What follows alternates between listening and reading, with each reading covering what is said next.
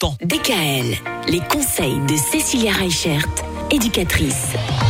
Cécilia, on a parlé de la politesse toute la semaine. La politesse, ça doit être l'une de ces bonnes résolutions pour l'année 2022, notamment avec les enfants. C'est vrai qu'on attend des enfants qui soient polis, mais il faut pas oublier que les parents, eux aussi, doivent être polis avec les enfants.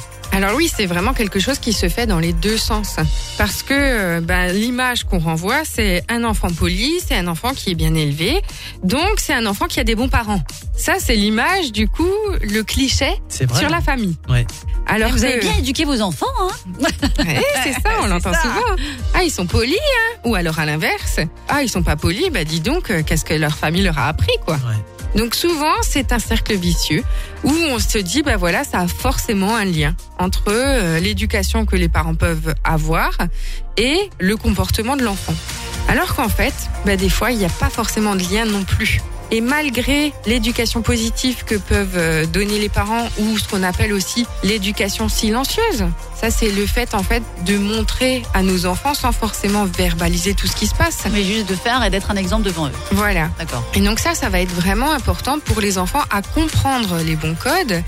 Mais effectivement, il peut y arriver que malheureusement, avec l'éducation qu'on peut donner aux enfants ou avec la manière dont on va procéder avec eux, eh ben, c'est pas toujours facile pour eux de le comprendre ou de l'interpréter. Et ça peut être aussi bah, sujet à des conflits entre les parents et les enfants parce que ben, ils n'ont pas forcément compris comment fonctionnait leur enfant. Il peut y avoir aussi des troubles qui peuvent être associés ou des maladies qui peuvent être associées qui font que malgré en fait l'éducation que les parents vont essayer de transmettre à leurs enfants, ça ne fonctionne pas.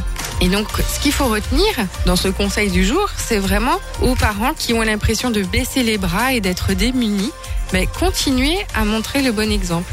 Et quand un enfant, sur le coup, n'y arrive pas, ne vous énervez pas et prenez le temps de comprendre pourquoi est-ce qu'il n'y est pas arrivé. Eh bien, merci pour tous ces très très bons conseils, Cécilia. On vous rappelle euh, qu'on retrouve Cécilia à NCSIM. Sur NC Time et sur www.educatrice.net. Et ben voilà, vous savez tout. Et on vous retrouve ici la semaine prochaine. À la semaine Bon prochaine. week-end. DKL, retrouvez l'ensemble des conseils de DKL sur notre site internet et l'ensemble des plateformes de podcast.